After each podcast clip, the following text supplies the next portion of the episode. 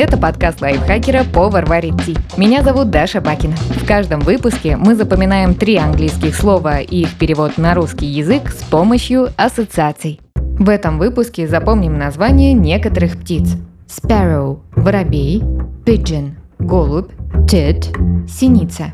Sparrow – воробей. Название этой птицы звучит похоже на выражение «с легким паром», только без слова «легким», просто «с паром». Sparrow Представьте, что на вашей даче под крышей бани поселился активный и дружелюбный воробей. Он всюду за вами летал, садился на плечо и постоянно что-то чирикал. Вы решили научить птицу говорить, как попугая, но выходило плохо, воробей не поддавался речевой дрессировке. Однажды вы сказали кому-то из домочадцев после бани с легким паром. И вот тут-то воробей, круживший возле вас, внезапно взял и повторил. Не полностью, конечно, а только с паром. Ваше удивление уложилось в короткое «оу». Oh. Закрепим. Питомец воробей повторил за вами с паром. Вы от удивления произнесли «оу». Sparrow – воробей. Pigeon – голубь. Это слово по звучанию напоминает существительное «пиджак», но у pigeon на конце слышна «н», а у пиджака – «к». На это стоит обратить внимание. Чтобы хорошенько закрепить новое слово в памяти, вообразим очередную необычную ситуацию. Представьте голубя в пиджаке. Птица оделась для важного собеседования. Голубь летит, торопится и что-то высматривает. Самое время ввести в ассоциацию «н». Наверняка вы видели в фильмах посадочные площадки для вертолетов. Обычно это английская буква H в круге. По-русски мы прочли бы эту букву как N. Возвращаемся к голубю в пиджаке. Птица выискивала место, чтобы сесть. Посадочный знак с буквой «Н» показался голубю подходящим местом. Он приземлился и не опоздал на собеседование.